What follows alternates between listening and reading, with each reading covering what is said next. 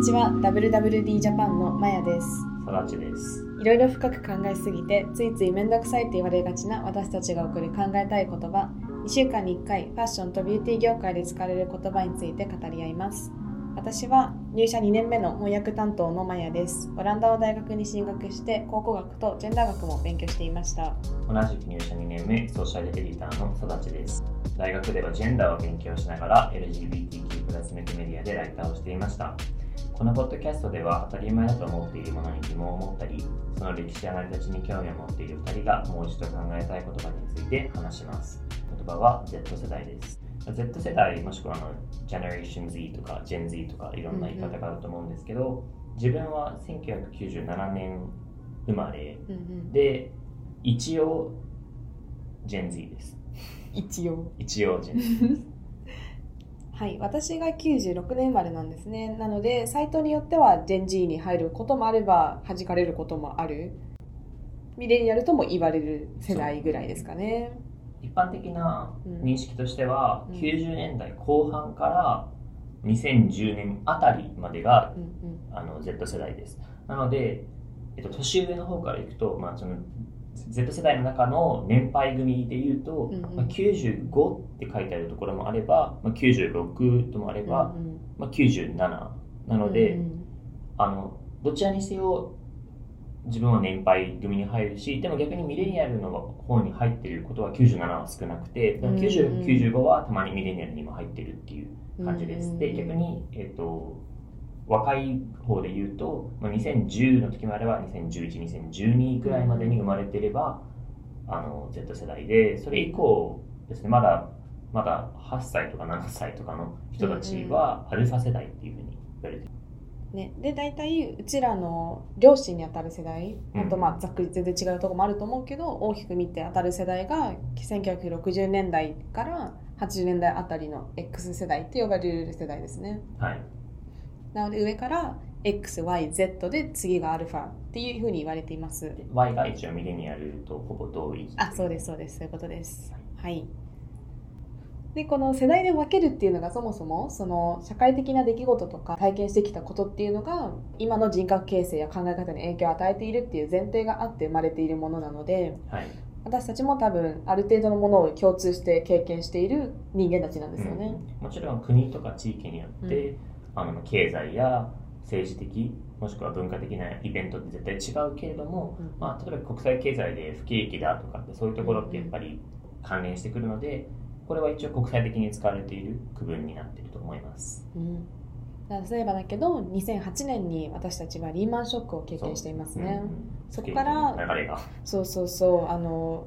割とどんよりした生活を送っているというか 世代なんでしょうね。はい、あとは日本だと2011年に東日本大震災がうんうん。起きて、まあ、この世代は特に自然災害への認識が高いんじゃないかっていうふうに、うんこういうふうにあの理論付けられたりもしうんうます、ねんうん。でで今の世代が結構社会的なムーブメントにもこう活発だという印象もあるかなとか思うんですけど BLM 運動とか MeToo 運動っていうのもあの2013年とか2006年にそれぞれ開始されているものなんですね。そうですね。BLM は自分が高校生ぐらいの時にうん。あのなんか2014年ぐらいですね、うん。ツイッターとかですごくあのトレンドした言葉ハッシュタグで流行っていた言葉で、まあ、これも、えっと、ここ23年の BLM とほとんど同じというか、うんあの有色人種主に黒人の人への暴行とかが問題になったっていうので、あとはこのこの同じぐらいの時期にですねいろんな2010年からここまでの間に特に欧米の先進諸国で LGBTQ の社会運動もすごく活発になっていて、同性婚が合法になった国がすごく多くあったりとかして、まあ、そういういろんなイベントがあってこの世代はあの社会的な運動に活発だとか、もしくは、えっと多様性への働きに力を入れているというか、そういうふうに因果関係がつけられてますうん。うんあのイギリスの EU 離脱の投票の際とか2017年のトランプ政権が誕生した際などに一番この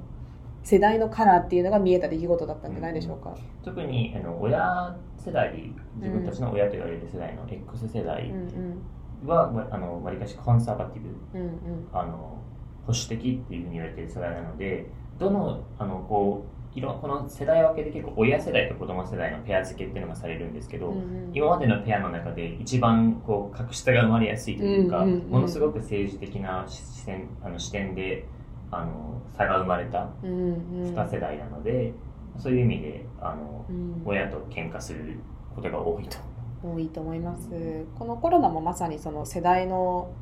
考え方が顕著に現れた社会現象だと思うんですけど、うん。そのワクチン受ける受けないマスクするしない。とかまあしかもイベントに行きたい行きたくないそうとかそうそう。そう世代ごとのね、うん。衝突が結構顕著に見られたんじゃないでしょうか。そうで、まあ、こういうけ出来事を人生で経験してきた我々 Z 世代我々って言っちゃいますけどうんうん。がどういうイメージがあるかちょっと考えてみたいなと思います。Z 世代といえばっていう目で見ると、うんうん。TikTok Z 世代を象徴するアプリというか、うんうん。多分ミレニアルは Facebook から始まってインスタ移行みたいな世代は TikTok かなと思いますね。うん。なんか TikTok うのん。自分のすごいなと思うのは、まあうん。フォローしている人のフィードを見るわけではなくて、うん。アルゴリズムに身を任せているというかあの今までの Facebook は確かに。本当の知り合いを友達にする、うん。でインスタグラムはフォローしたい人をフォローするツイッターですようん。でついに TikTok に来たらもうん。う知らない人を見るっていうどんどん輪が広がっていってるっていうのがすごいな、まあ、輪が広がっていってるけど逆に言うと自分の近い人しか見れなくなってくるで TikTok とかを見てて思うのが、若い子のこのエモいものに惹かれてる文化、うんうん。うんエモいっていう言葉自体新しいというか時代の産物感ありますね、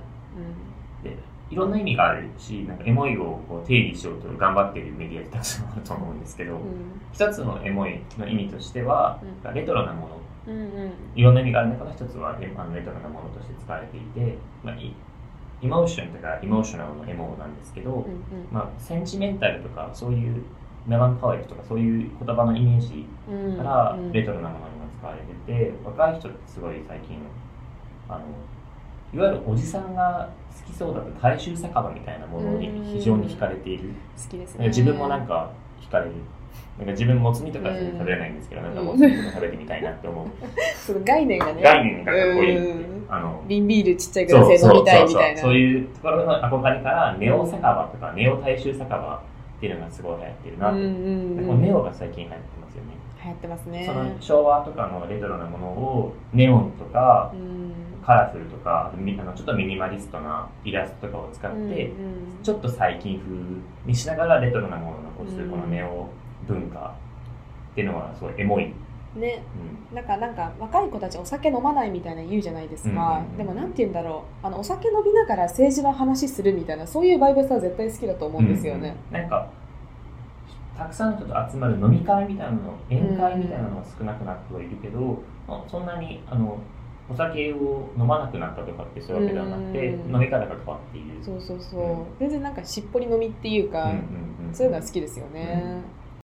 でも TikTok を見ててもう一個顕著に思うのがその LGBTQ のなんか普通率が高い？なんどういう言葉を使ったら一番いいのかわかんないんですけど。そうです。これはなんかアメリカのデータなので日本では限らないんですけど、LGBTQ という、まあ、LGBTQ の何かうん。どれかと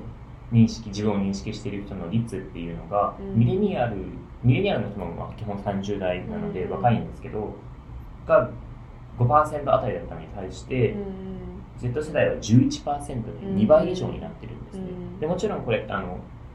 いきなり増えたとかそういうわけではなくて、自分がそうだというふうに気づいたもしくは堂々と言える立心場にいる的安全性があるってういう。ことですんうんよね。周りの人も言言ってるから自分も言えるし、うん。周りもあのそありのままの自分を受け入れてくれてるんだっていう安心感。っていうので、そういう意味ですごく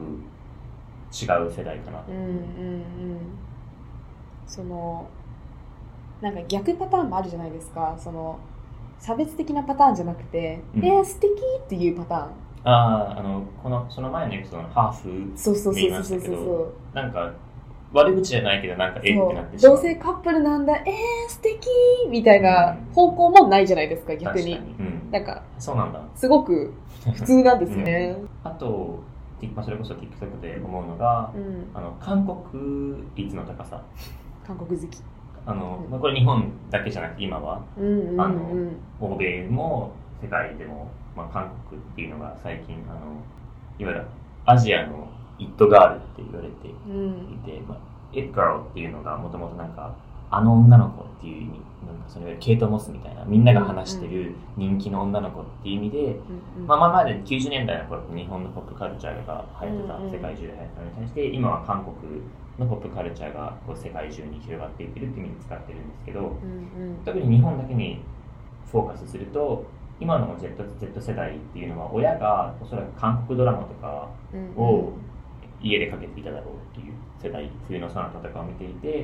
うんうん。でちっちゃい頃からそれこそボアみたいなあうんうん。の日本 J−POP に進出する韓国人歌手がいて、でもう少し大きくなったらもう、えっと、K-POP ブームが日本に来ていた。これが第 2, 世代の K-POP 第1世代は国内で流行っていたもので第2世代が、まあ、皆さんが知っているようなカラーとか少女時代とかうん。あの海外進出し始めた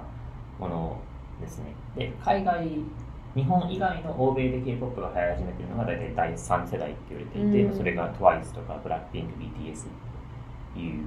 ところで、まあ、Z 世代っていうのは常に韓国文化っていうのに関心があった世代かなと思います、身近だったんですよね。うんそこでちょっとギャップがあるのかなと思いますね。あの上の世代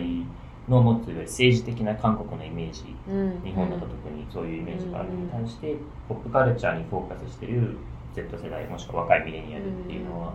ギャップがあるなと思います。そうですね。中国メイクとかもうん流行り始めていて、うんうん見ます。なんか日本のそのおしゃれなイメージ海外のおしゃれなイメージっていうのが欧米にしか目がなかったのに対して、うん。少しずつアジアの文化にも興味があるっていうのが伝わってくる、本当にそう思いますよね。うんうん。憧れる対象が変わりましたよね。そうですね、うん、おしゃれっていう言葉がもともといわゆるハイカラーとかその頃ってうん何か西洋のものに指すっていう決まりというかもう暗黙のルールがあったのが少しずつ変わっているのも Z 世代の特徴かなとうんうんうん。思います。じゃあちょっとファッション業界とかうんうん。ちょっと経済的なお話はい。をすると、まあ、ブランド物を持たない世代うんうん。と言われがち、そうですね。ブランド離れっていう言葉がうん。使われてるんですけど、まあ、これがブランドが好きじゃないのかブランドに手が出すことができないのかっていうのは、うんまあ、どどちらでもあるだろうしちょっと難しいところではある。うんううんん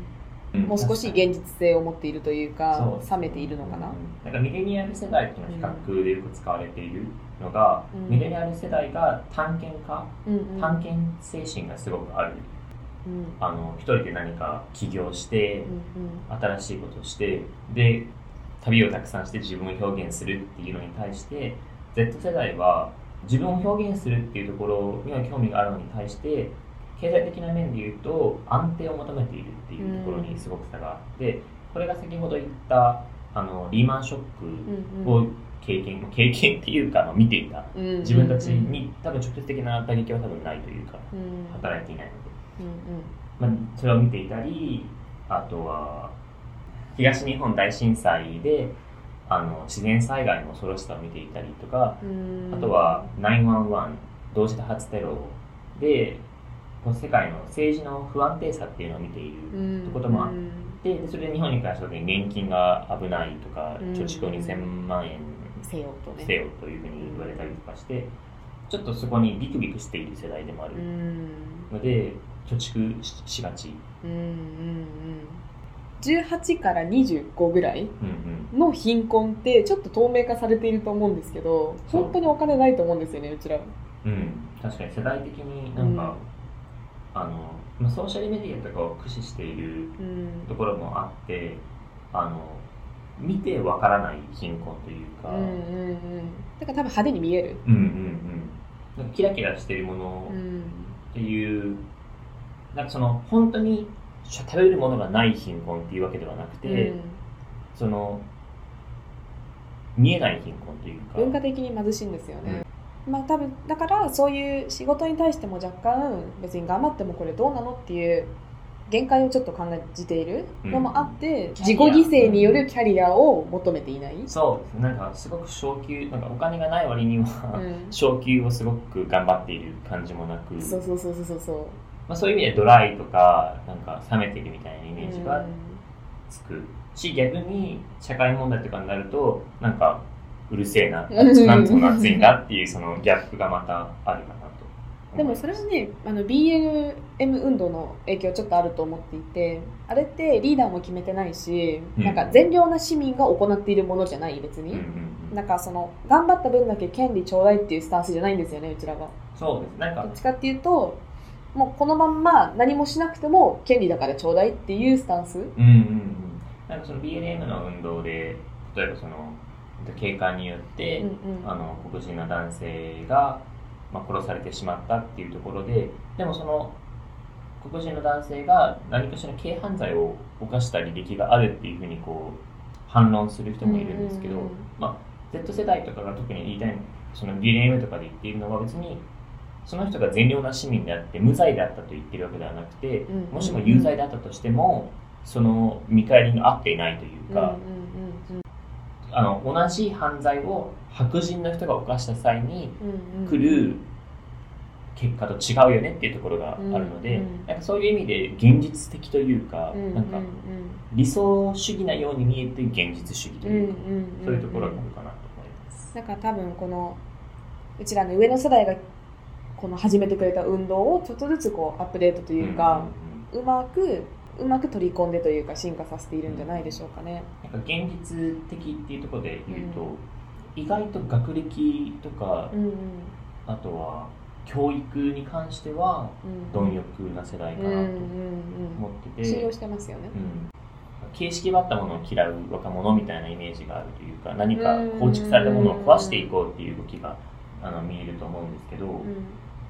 キャリアに関して自由を求めているけれども、まあ教育とかが大事だよねっていうところは現実うん性を保っているっていう面白いバランスだなと。うんうん。とまあこんないろんなイメージがあるんですけどここで私が提案したい関連用語が、はい。まあ、ミレニアル世代と Z 世代の狭間だと自分のことを思っていてそうですね。そういう人間を指す言葉がちょうどあるんですよ。このミレニアルと Z 世代を取ったあれでジレニアルって、うん。ジい。つの何をそうですそうです。読むんですけどこれが あの96年から98年ぐらいのこのどっちでもあるしどっちでもないって感じるぐらいの人間たちを指す言ものによって葉は結構2000年まで広げてるところもありましたあ本当ですか？で95から2000年ぐらいの人を指すと思うんですけど、まあ、この両方の性質ですね。だから意外と文化とか音楽はミレニアルの人と比べたら一緒に楽しいけどうんうん。この社会に対する価値観は Z 世代っぽいなとか。うんそれは本当に思います。自分の友達が、まあ、28ぐらいの友達が多くて、うんうん。自分が24なんですけうんうど、ん。4年ぐらいの差があってうん音楽とか映画とかの話では何もこう自分の年を感じないうんけれども、うんちょっと社会的な話とかになると、うん。うん自分とこう意見が違うなって思ったりすることもあって、まあ、そういうところで狭間に生きるズワニをうんうん。まあ Z 世代には限らず若者のうん。お若者の文化とかを話すときに使われるのが、うん。離れっていう言葉、うんうん。なんか〇〇離れって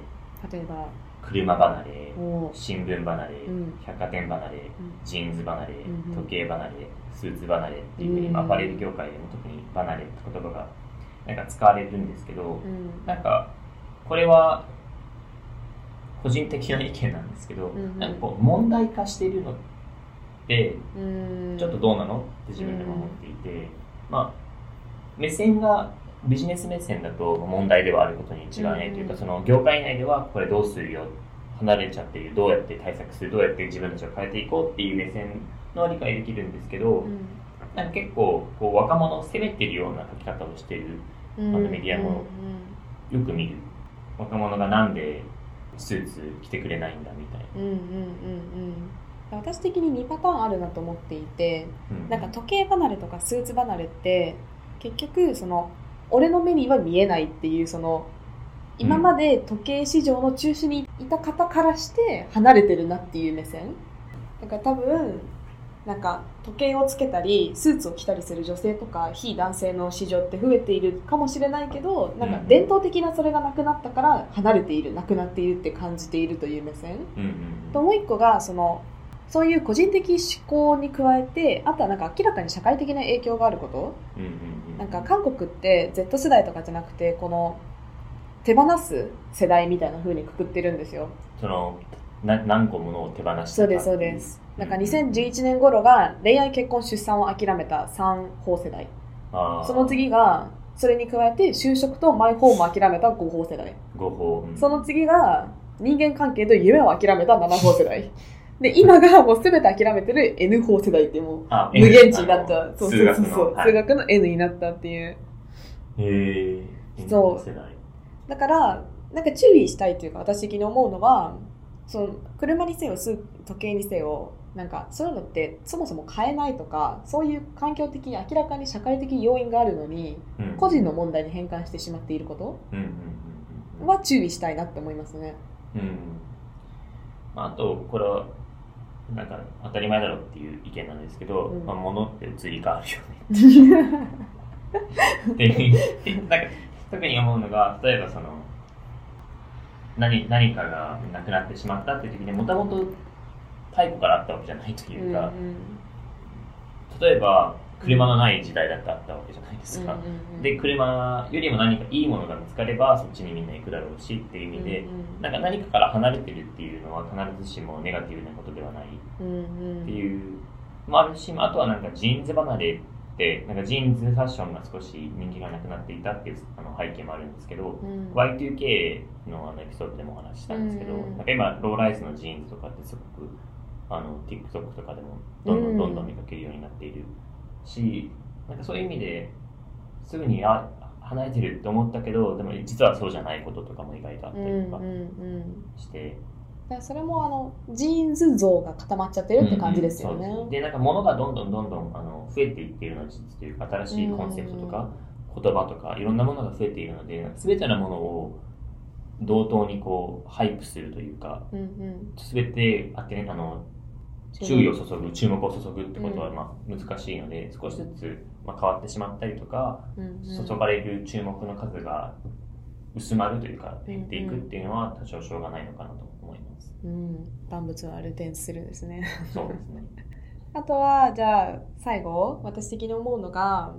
なんか割とじゃあうちらが社会課題に対して意識が高い世代、っていうかもう意識を持たないとちょっとやっていけないみたいな世代でもあるということを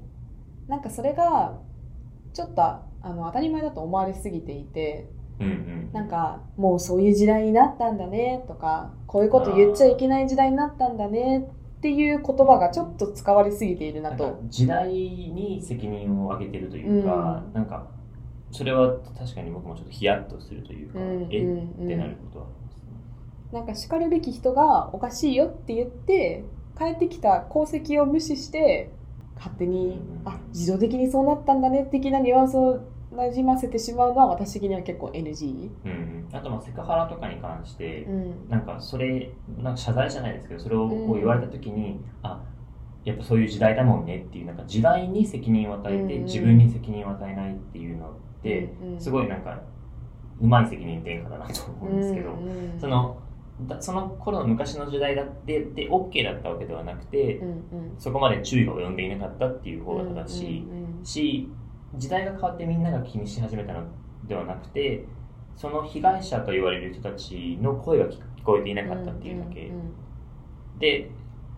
昔の世代が気にしていなかったのは気にしなくてよかった特権があるというか本当そうですよ。あの自分が気にしてなかったからといって他の人が気にしてたわけじゃなく気にしていなかったわけじゃなくて、うんうん。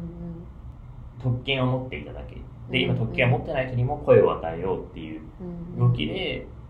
鍵括弧にいてうるさいっていううるさいと思われる行為が起きているという。ねうるさいめんどくさいうちらですからね。そうですね。このねめんどくさいうちらなんでめんどくさいねって言われてるってことを知ってでもこうやってうちらも発信する場があってうん。めんどくささをねこう広めできてるわけですからね。そうですね。うん。だからそれに関連してその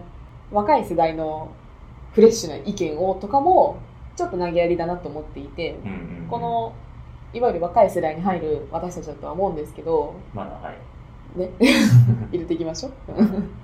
なので一個一個考えてどうかなうんって悩んで決めてるわけじゃないですか全部を。そうですね、それをこう自動的に湧き上がる魔法の言葉みたいな。うんうん、泉みたいな。そうそうそうそうそうずっとずっとフレッシュな意見がそうそうそうそう。出ちゃってるよねこのそうそう人たちそうそう。いやなんかしかるべき勉強を積んで、うん同じぐらい考えてそうそうそうそ同じぐらいの重みを持ってううん発言しているっていうか、そうそうそうそう。だからそういう人たちが Z 世代を形成してるんだなって思うと付き合い方も見えてくると思うし時代も良くなるんじゃないでしょうか。そう思います。でかい。でかい、なんかすごい、なんかマクロな感じで。お聞きくださりありがとうございました。またお待ちしてます。はい